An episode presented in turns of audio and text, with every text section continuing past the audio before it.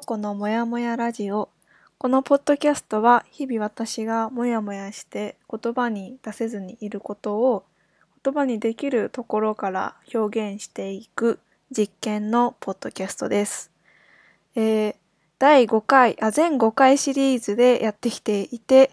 えー今回が第5回なんですが、第4回からおそらく1ヶ月以上は経ってしまっていますが、えー、と進めて、第5回を撮っていきたいと思っております。ご無沙汰しておりました。ただあんまり聞いてる人もいないと思うので、なんかこう好き勝手に、なんていうか、こう王様の耳はロバの耳っていう、こう穴に向かって喋っているかのように、独り言の延長でこのポッドキャストは続けていけたらなと思っているので、まあ、全5回シリーズと言っていましたが、まあ、今日が第5回ですが、まあ、今後も緩やかに続けていけたらなと思っております。はい。え、今回のテーマは、天使たちのシーンとゴスペルというテーマで、えっ、と、話していきたいと思うんですけれども、天使たちのシーンは、小沢健二の、えっ、と、犬は吠えるが、キャラバンは進むというアルバムの、えーはい、に入ってる一曲の曲の名前ですね。が天使たちのシーンという曲なんですけれども私ここ最近こうなんていうかちょっと大変なことがすごく個人的なんですけれどもあってなんていうか大したことじゃないなかったっていうのにもこうしんどくなってしまうしいやそれは大したことだったって思うににしてもこうやっぱりしんどくなってしまうみたいなちょっとこうなんていうかめんどくさい感じの状況になってしまってそれが起こったその日にたまたま久しぶりに寄ったバーであのあるこの天使たちのシーンって最近あの映画でなんていう名前だったか映画で使われた曲でえー、っと名前が思い出せない。あ僕たちは大人になれなかったっていう映画の中で使われていた曲で私も去年の秋ぐらいにこの映画は見てないんですけれども 予告でその天使たちのシーンが流れてきてすごく素敵な曲だなっていうふうに思って、まあしばらく聴いていてただあんまり最近は思い出してない状況だった時にたまたまよのん？寄ったバーであのこの映画の話になって、まあ、この曲の話にもなって思い出したっていう感じなんですけれどもなんていうかこう大変なことが起きた時とかなんかすごく自分の感覚が繊細になっている時ってあんまりこういろんな音楽とか言葉を受け付けない時があると思うんですけどこの曲は結構そのそういう自分の状況でもなんていうか心の預け先になるような曲ででだいぶこの曲に救われたっていうのもあって今回あのラジオのテーマにしてみました。この曲多分全部で13分ぐらいある曲で、あの Spotify とかにはそれ、ん？配信されてないんですけれども YouTube で聴けるので皆さんもよかったら聴いてみてください。13分ある曲で結構まあすごく長いんですけれどもなんかそれが逆に私はこのなんか13分間の間はなんていうかこの曲を聴いてるっていうなんていうか手にしてなんかこうぼーっとできる時間とかこう気持ちを一旦落ち着けられるような時間になっていてこの長さも含めて結構好きなんですけどなんていうか曲の雰囲気としてはなんていうか小説とか詩を読んでるような歌詞でうーん多分情景描写みたいなものとかが多い中でまあちょっとこう優しい言葉がたまに入ってくるみたいな歌詞になっていてなんかそのなんだろう主張があったりとかなんかこういう風に思おうよとかってこうなんていうか問いかけられるような歌も結構好きなんですけどなんかそういうしんどいことがあった時とか感覚がすごく敏感になってる時っていうのはなんかこういう情景描写をただただ耳を澄ませて聞いてるみたいなことがすごく自分にとっては救いになった時間でした。あとはそのなんなんていうかサビなのかわかんないんですけど何度も出てくるフレーズとしてなんだっけ愛すべき生まれて育っていくサークル君や僕をつないでる緩やかな止まらないルールっていう歌詞がサビ的な形で何度も出てくるんですけどなんかこうしんどいことがあった時とかってその過去のこととか、まあ、そのことが起きてしまった状況にすごく没入してしまってなんかそのことが頭のなんていうか中をすごく締めてしまうようなことが多いと思うんですけどなんかこう一段上に立ってるというかなんかこう自分っていう存在をメタ的に見える。なんかこうあこういうことが起きてしまったけどなんだろうその意味まではそのことが起きた意味とかまでは分かんないですけどなんていうか自分のその状況の一段上で、まあ、まあでも意味なんですかね。これが、ここからじゃあ自分は何が学べるかなとか、まあそんなこと考える余裕はなかったか。でもなんかこう一段、こう上にメタ的に認知することができることによって、そのしんどい過去に、こう没入するというか、それしか見えなくなっちゃうみたいな状況から、ちょっとこうふわっと軽く上げてくれるような歌詞もあって結構その情景描写に心を預けられるってことにプラスして一旦自分の今起きてしまったことから少し上からそれを見てみようっていう感じにもなれるのでなんかそれもすごく助けられたなっていう感じがしていて一番最後の歌詞が神様を信じる強さを僕に生きることを諦めてしまわぬようにっていうのが結構まあ13分の最後の方に入っていてそれもすごく好きで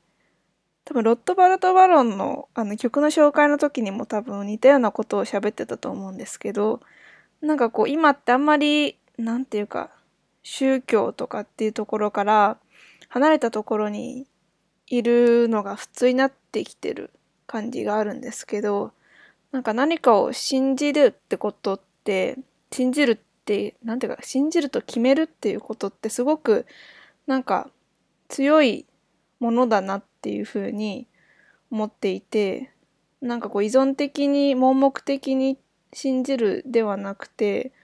なんかそれを信じると決めるっていう態度を取ることにものすごく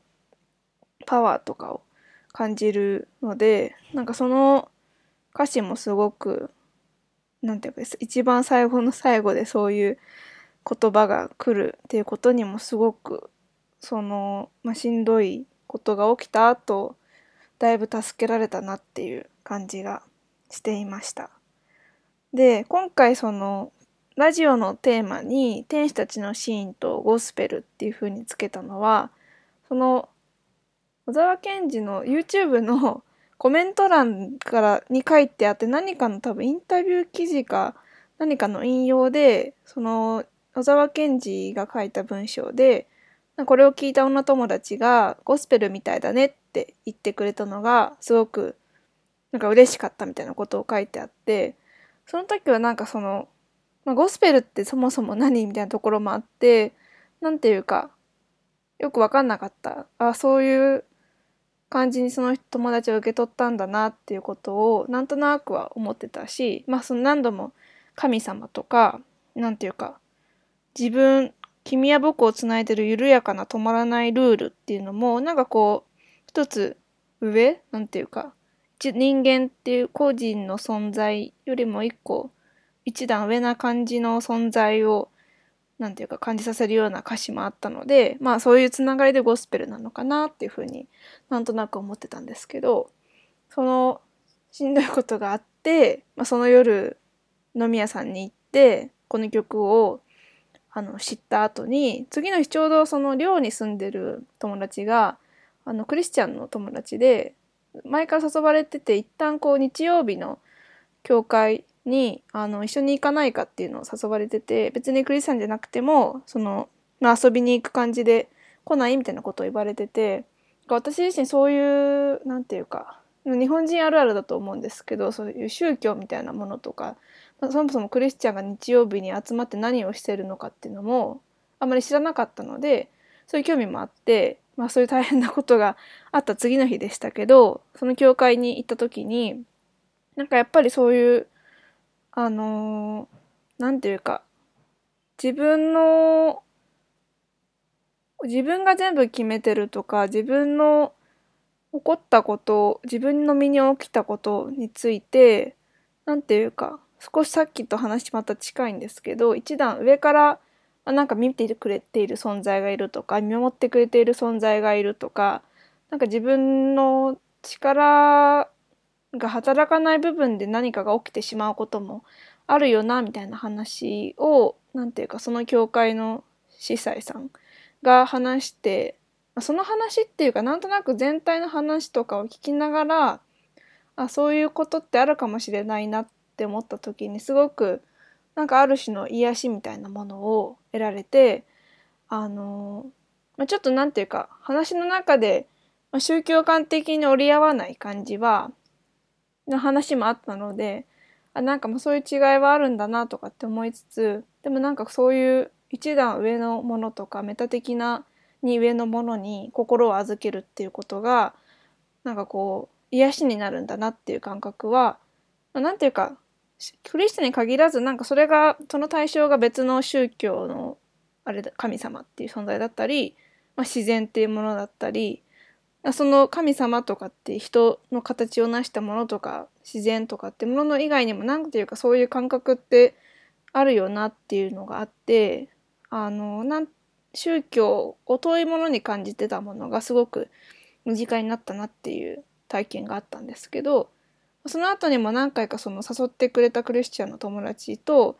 話す機会があって、その友達が、あの、またある別の Isn't the Name っていう曲を紹介してくれて、あの、まあ、それは多分、教会で聴くとか、祈りの時に聴く曲で、みたいな話をしてくれた時に、なんか音楽に身を預けて、身を預けて、なんかこう祈りを捧げるとかその音楽を聴きながらにを聴くことでその癒しされることがあるみたいなことを話してくれてなんか私がちょうど天使たちのシーンを聞きながらなんか救われた感じがしていたのとすごく通じるような話をしてくれてそれもあって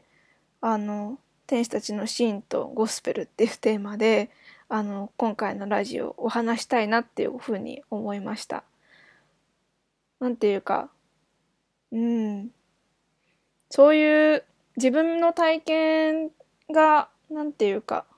あもっとひなんていうか広い文脈なんていうのかな。おら同じ人いろんな人と共有できる体験だったんだなっていうことがなんていうかちょっと嬉しくて。うーんこういうことが音楽に救われるとか一旦自分に起きてしまったことに集中するのではなくてなんかまあ別のことをに考えることに意識を向けるみたいなことってやっぱなんていうか癒しだなっていうふうに感じたのもありそれがなんていうかキリスト教とかクリスチャンとかっていうあんまりなんていうか宗教の話ってなんていうかあんまり知らないから喋らないでおこうみたいな形で避けてしまうことが多かったけれどもなんか自分の身近なすごく身近な体験と通じるものがあってなんていうか言ってるなんだろう使う言葉とか言ってることとかはなんかもしかしたら食い違うかもしれないけどすごく根源的な欲求としてあの普通に普通にっていうかつながる部分がたくさんあるんだなっていうことを感じることができて何て言うか海外の友達と話してる時とかっ宗教の話になると途端にこう何て言うか自分の出る幕じゃないかなみたいなことを思ってしまいがちだったんですけどこういう天使たちのシーンっていう音楽を聴いて救われたとか癒しをもらった感覚とかまあ、一旦自分の、なんていうか、メタ的な視点で起きてしまったことを捉えられ、捉えてみる、見ようかな、みたいな感覚になれたっていうのも、すごく、なんていうか、誰か他の人とつながるうんといい経験になったかなっていう感覚がしていてその、まあ、起きてしまったことになんとなくこう意味とか物語を加えられそうかしらっていうのを思っています。大変な経験まあなんかほん本当に大変なのかとかそれを大変だって認めてしまうこと自体も結構しんどい感じもあるんですけどでもやっぱりなんかそうやって起きたことの後にいろんなそういう天使たちのシーンを聞くとかキリスト教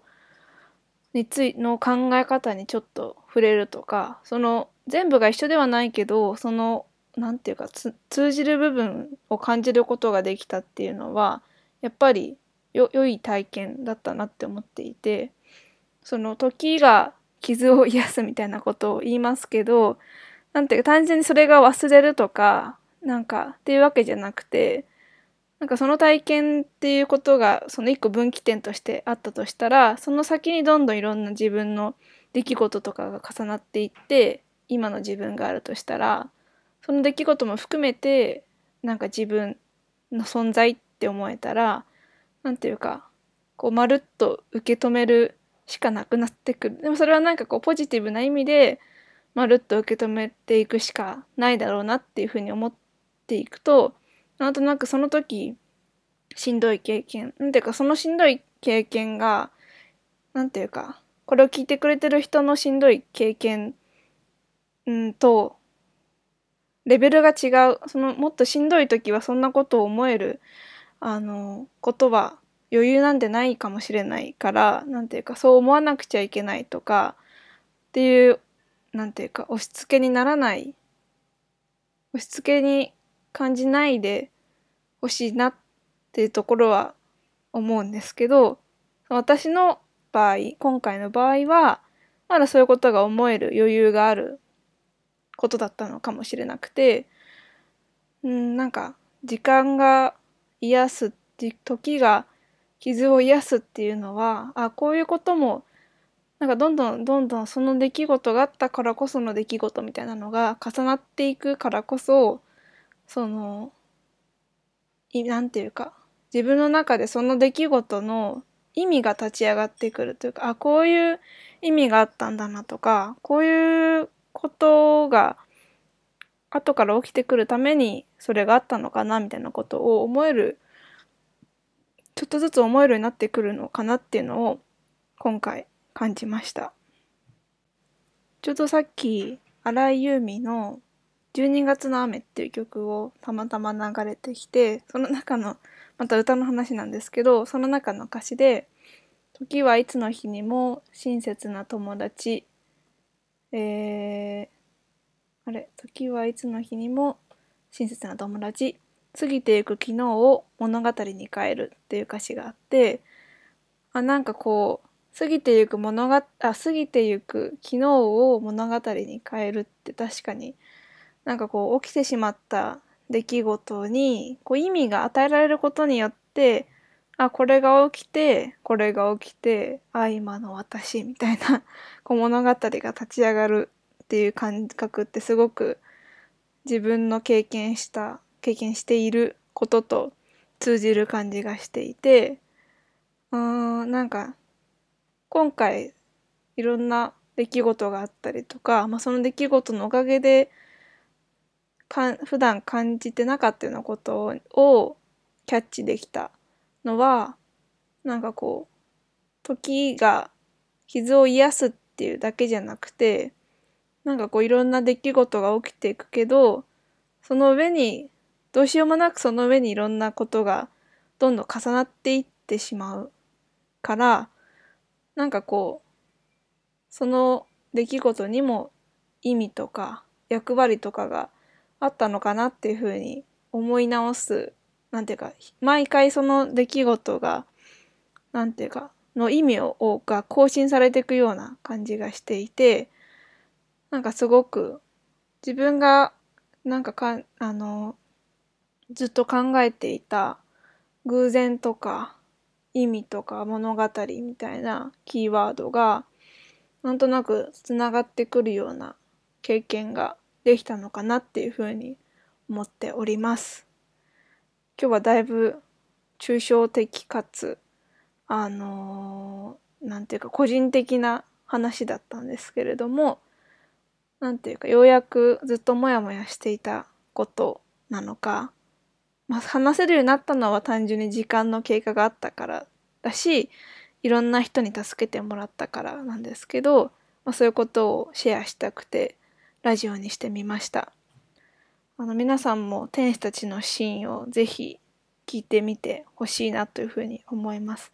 元気な時に聞くとちょっとなんか眠くなるようなお休みソングとしてもいいと思いますし、なんか最近元気がなかったりとか、どんな言葉も受け付けられないみたいな時には、なんていうか、ポカリスエットとか、蛍光補水液な形で的な役割の曲だなっていうふうに私は思っているのでなんかもう何も受け付けないっていう時にちょっと聞いてみるのも全ての人にそう感じ全ての人がそう感じるとは限らないんですけれどもよろしかったら聞いてみてください。それではまた次回さようなら。